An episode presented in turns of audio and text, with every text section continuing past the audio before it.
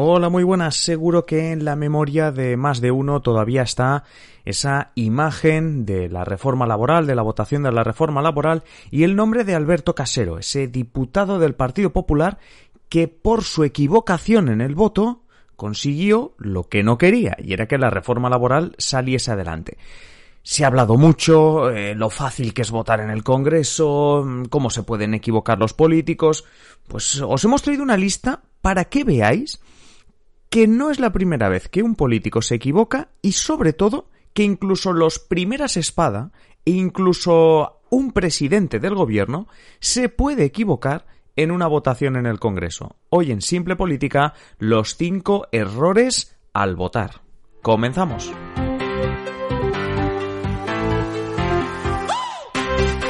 Os habla Adrián Caballero y esto es Simple Política, el podcast que trata de simplificar y traducir todos esos conceptos, estrategias y temas que están presentes cada día en los medios y que nos gustaría entender mejor.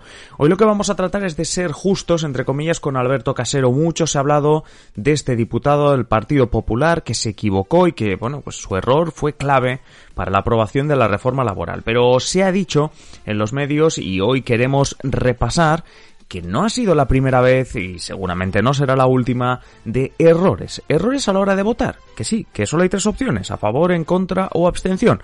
Pero como nos va a demostrar Javier con este ranking que hemos preparado o con este repaso de cinco casos bastante, bastante sonados de errores, veremos que Alberto Casero no ha sido ni mucho menos el único en equivocarse en el voto.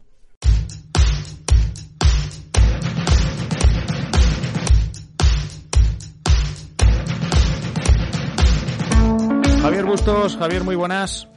Muy buenas, Adrián. tremendo fallo o como mínimo responsabilidad porque cambió toda una votación la de Alberto la de Alberto Casero qué, qué, qué mala pata no bueno pues un diputado de segunda fila vamos a decirlo así aunque sabemos que es mano derecha de Teodoro García G pero un diputado de segunda fila y que se convierte en protagonista sin querer básicamente sin querer Efectivamente, yo creo, bueno, es cierto que era lío, pero hubo un segundo en la, en la cámara que había más intensidad que un partido de fútbol, ¿sabes? Ese momentillo de sí, ¿no? Pero cuando piden el bar, pero además como un partido de fútbol cuando piden el bar. Exacto, exacto. Sobre todo, sobre todo cuando, cuando también hay otro error, ¿no? Que es el de Merichey Batet sumando o contando los, los votos y diciendo que primero ganaba el no, por decirlo así, para luego decir el, sí. Y ese momento en el que los eh, de PSOE, Unidas Podemos, estaban convencidos de que, de que eso no había acabado ahí, ¿no? De, ha contado mal. Sí, sí, no, mirando al juez de línea, por favor que levante la banderilla. Exacto, ¿no? así fuera de juego, así fuera de juego. Eh, a ver, eh, que en principio lo que le pasó, o sea, a Casero debería ser fácil, ¿no? Es decir, hoy vamos a repasar que no ha sido la primera persona a la que le ha pasado, pero vamos, que estamos hablando de que se ha equivocado entre votar mm, sí, no o abstención. Efectivamente, para que nuestros oyentes puedan visualizarlo, todo político sentado en su escaño dispone de tres botones. Uno verde, significa sí, uno rojo, significa no, y uno amarillo, que significa la abstención. Correcto. Y tú dices, bueno, puede ser complicado. Para que nos hagamos una idea, ¿vale? Sin ofender a nuestros políticos, un volante de Fórmula 1 tiene 35 botones, mientras los usas vas a una media de 200 kilómetros por hora. Así. Sí, sí, sí. Y mientras te hablan por la radio, tienes que beber agua. Sí, sí, sí, sí. y eh, uno podría decir, vale, mira, me había despistado, estaba mirando el móvil, que eso sería para, para otro, otro podcast, ¿no? Errores cometidos por mirar el móvil. Pero el fallo de Alberto Casero, ojito al dato, es doblemente grave, puesto que como estaba enfermo, votó telemáticamente. Sí. ¿Qué significa esto? Que él envió el voto y se le pidió que se confirmara que ese era su voto. O sea que él dijo que sí quería la reforma laboral dos veces. Claro. Bueno, dos veces y hay que tener en cuenta que en las votaciones de ese día se equivocó cuatro. O sea, en cuatro de ellas votó diferente a su partido. Sí, o sea... ocho veces, porque son cuatro por dos. Lo mismo ahora con la nueva definición de tránfuga, habría que revisarlo. sin querer, sin querer. Sin querer, eso es lo que yo no acabo, yo en mi cabeza no acabo de, entender, como te equivocas tantas veces, decir, no tiene sentido. Pero pasó, y como tú has dicho, no es la primera vez que ocurre. No, no, realmente hay, hay ocasiones. A ver, sí que es verdad que en este top 5 de estos eh, votos erróneos, de estos votos curiosos, hay que decir que la mayoría de veces no han tenido la significación ni, ni, ni la importancia de lo que le pasó a Alberto Casero. Pero si retrocemos, tampoco nos vamos a retroceder mucho en el tiempo. Hemos tenido el top 5 más bien cercano en el tiempo. Empezamos por 2015 y empezamos por un entre comillas, novato, por decirlo así, eh, diputado Pedro Sánchez, o como mínimo no lo conocíamos tanto. En ese momento casi era ya, era, se estrenaba casi como secretario general. ¿Y qué le pasaba? Se estrenaba igual de sexy que ahora, por supuesto, eso no podemos olvidarlo nunca. Más joven, más joven. Y más, joven, más joven. Y entonces era 2015 cuando Pedro Sánchez eh, votó por error, ojo, a la ley del aborto que planteaba el Partido Popular. Vaya, hombre. Él alegó que estaba en ese momento pues, distraído, eh, mirando el móvil de Mike, le dio sin querer. Eh, horas más tarde se disculpó a través de su cuenta de, de Twitter, eh, pero en este caso, como bien has dicho tú antes, no influyó en la votación y un detalle del que se ha estado hablando mucho esta semana desde el caso de lo de Alberto Casero, hmm. eh, no se repitió la votación. No, claro.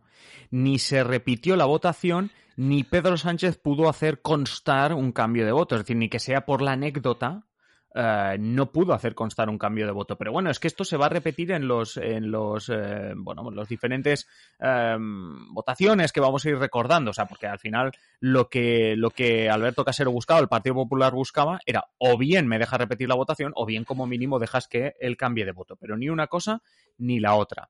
Eh, vámonos dos años adelante porque el entonces presidente Mariano Rajoy también cometió un error y no solo a la hora de articular algunas frases, sino también votando. Y es que en mayo de 2017, el entonces presidente, Mariano Rajoy, pulsó el botón del no en una de las enmiendas de los presupuestos generales del Estado que su propio gobierno había pactado con Nueva Canarias. Eh, claro, el error no influyó en el resultado de la votación, pero claro, el titular, la anécdota de que Mariano Rajoy estaba votando en contra de sus propios presupuestos, pues obviamente hizo ya que, bueno, que una página de periódico ya estaba hecha. Claro, ahí te planteas si es eh, el subconsciente el que está hablando por él. en plan, Mariano que la va a liar con estos presupuestos. además es que lo tenía todo de cara. Eran unos presupuestos que, que para nada corrían peligro. Era victoria holgada. O sea... Eh, ah, bueno, estos fueron, ¿no? Los dos días fueron los de la dimisión, ¿no? La moción de censura, año 2017. No, no, no, no, porque fue en 2018 la moción de censura, fue en verano de 2018. Ah, Serían los siguientes los, de la moción. Sí, Pero bueno, que, porque no tenía ningún misterio las de 2017, lo tenía, lo tenía prácticamente hecho. De cerrado, de hecho, bueno, como siempre, ¿no? Apoyo de PNV, que es malo cuando apoya al PSOE y no cuando apoya al PP, cosas de la, de la prensa.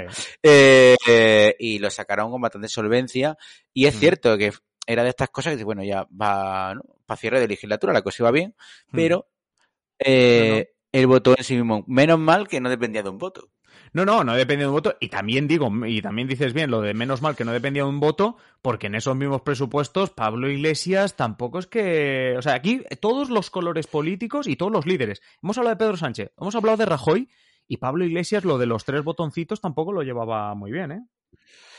Efectivamente, eh, parece que, como he dicho antes, los tres botones tienen que ser complejos, ser muy pequeñitos, yo qué sé, porque ciertamente en estos mismos presupuestos, como dice Pablo Iglesias, votó por error a favor eh, de dos eh, ministros de gobierno, de Rajoy, de la educación y de las de exteriores, en este mismo año. Es decir, votó a favor de los presupuestos de, para sacar adelante educación y exteriores el que fuera en su momento, bueno, hasta hace prácticamente un año, vicepresidente segundo del gobierno y líder de Unidas Podemos, tenía en aquel momento presentada una moción de censura para tratar de quitar a, Mariano Rajoy. Correcto. Eh, em, bueno, vemos que eh, todo el mundo se ríe de nuestro pobre diputado del Partido Popular ahora mismo, pero, pero bueno, eh, parece que todos, y bueno, y este caso, si me apuras, eh, más grave, porque ahora mismo llevamos tres, eh, líderes, tres candidatos. Sí, sí, que no, no es una persona novata o es una persona desconocida o alguien que no tenga prácticamente relación o experiencia en el Congreso o en la política española. Tienes, tienes toda la razón, además. Eh, y, tres casos muy irónicos, o sea, y además leyes importantes. Pedro Sánchez con el tema del aborto, eh, el eh, Mariano Rajoy con unos presupuestos, Iglesias que tenía en ese momento pensada ya o, o presentada una moción de censura, como diciendo, a ver, ¿cómo le puedes votar a favor a Rajoy si tienes una moción de censura, ¿no? Aunque sea anecdótico. Es decir, estamos hablando de casos muy, muy concretos. Lo que tienen en común estos tres casos, a diferencia de lo que vamos a contar ahora, es que estos tres casos, lo de Sánchez, Rajoy y Iglesias, no tuvo consecuencias a nivel legal, es decir, no tuvo consecuencias en el sentido de que esa eh, tramitación siguió adelante. Su voto, su error, no contaba o no, no tenía importancia. Pero en 2018 Atención porque la lista de consejeros de Radio Televisión Española, que se elige, que lo eligen los políticos, o se elige en el Congreso, se cayó por error. Y es que en eh, julio de 2018, en verano de 2018, eh, había una votación bastante reñida para renovar la cúpula de Radio Televisión Española, que fue rechazada esa cúpula por un solo voto en una jornada que, dada la votación tan ajustada, había clima de tensión en el Congreso de los Diputados. Mismo clima que con el tema de la reforma laboral. Mm, la lista ya estaba pactada entre PSOE, Unidas Podemos y el PNV. Recordemos que aquí sí, eh, Javier, aquí ya hacía unos días, unas semanas que se había ganado, que Sánchez había ganado la moción de censura. Efectivamente. Se, pacta con Unidas Podemos y PNV el cambio de la lista de consejeros, pero tenían 176 diputados. Es decir, que uno o dos votos te hacían caer, en la, te hacían caer la mayoría absoluta.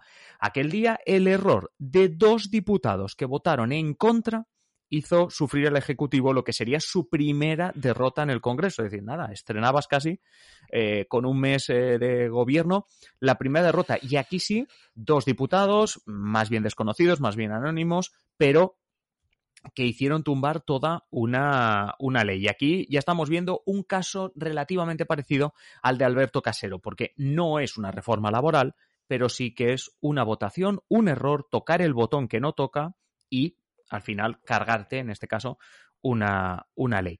Pero mm, no ha sido el último caso antes del de Alberto Casero. Vamos a acabar este top 5. Coméntanos en 2020, hace dos años. En 2020 hace apenas nada, efectivamente. en este caso. porque no hace ni dos, hace un año y poco de esto.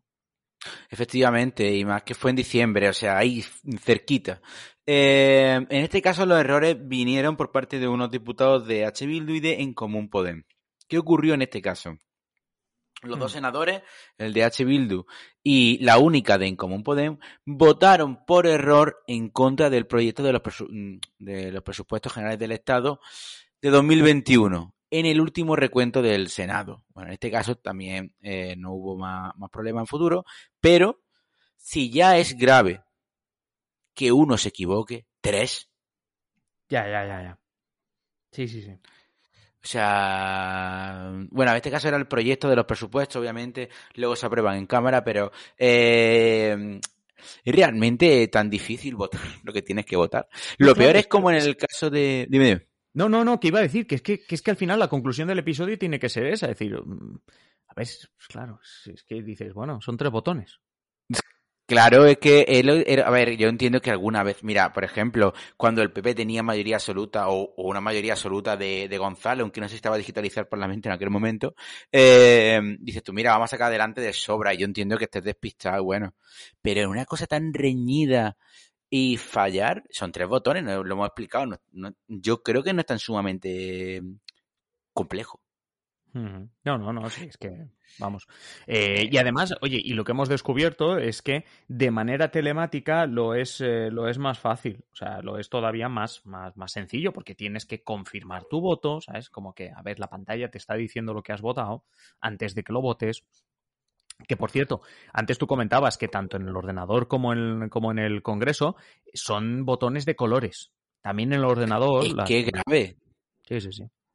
Es que son es que dices tú, es que verde, verde es bueno, ya lo sabes, dale al verde o al rojo, al que tú es al tuyo, pero no, que la mayoría de veces las votaciones se hacen de manera holgada. Hace un tres, cuatro semanas, eh, tuvimos un episodio en el que explicábamos cómo eh, el 50% de las ocasiones en el Congreso, aunque no lo veamos en la tele, PP y PSOE votan juntos. Quiero decir que hay muchísimas votaciones en las que hay victoria holgada.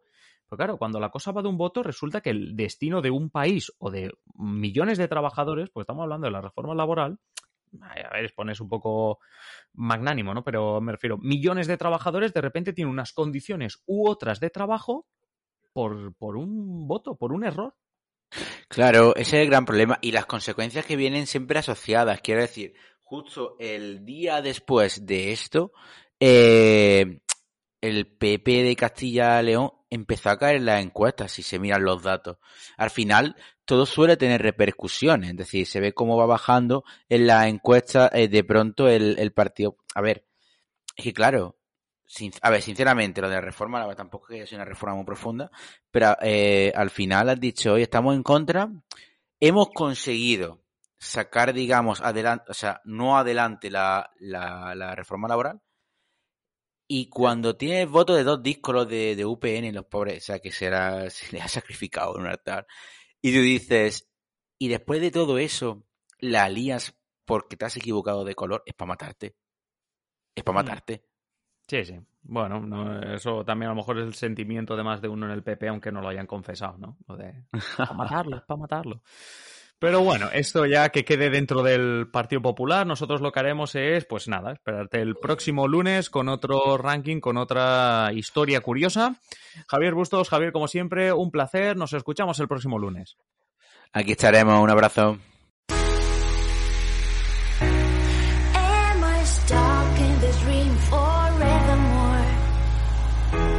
Y hasta aquí el episodio de hoy. Como siempre, agradeceros que estéis al otro lado y ya sabéis, invitaros a que compartáis este episodio en las redes sociales o allá donde queráis. Si queréis más simple política, pues varias opciones. La primera, esperar a nuestro próximo episodio. Ya sabéis, de lunes a viernes, un nuevo episodio. La segunda opción, pues que estéis atentos a nuestra página web, simplepolitica.com o a nuestro Twitter, arroba simple barra baja política. Y la última, la más interesante de las opciones, es que os hagáis miembros, os hagáis mecenas de Simple Política para tener contenido en exclusiva. ¿Cómo te haces mecenas de Simple Política? Pues tienes dos opciones. Si nos estás escuchando a través de ebooks, te vas al botoncito que pone apoyar y si no, tienes el enlace en la descripción de patreon.com barra Simple Política. Es así de sencillo. Te haces mecenas y disfrutas de un montón de contenido en exclusiva, no solo el que vendrá a partir de ahora, sino todo aquel que ya hemos Y nada más, simplemente deciros que paséis un feliz día y aquí estaremos en el próximo episodio. Un saludo.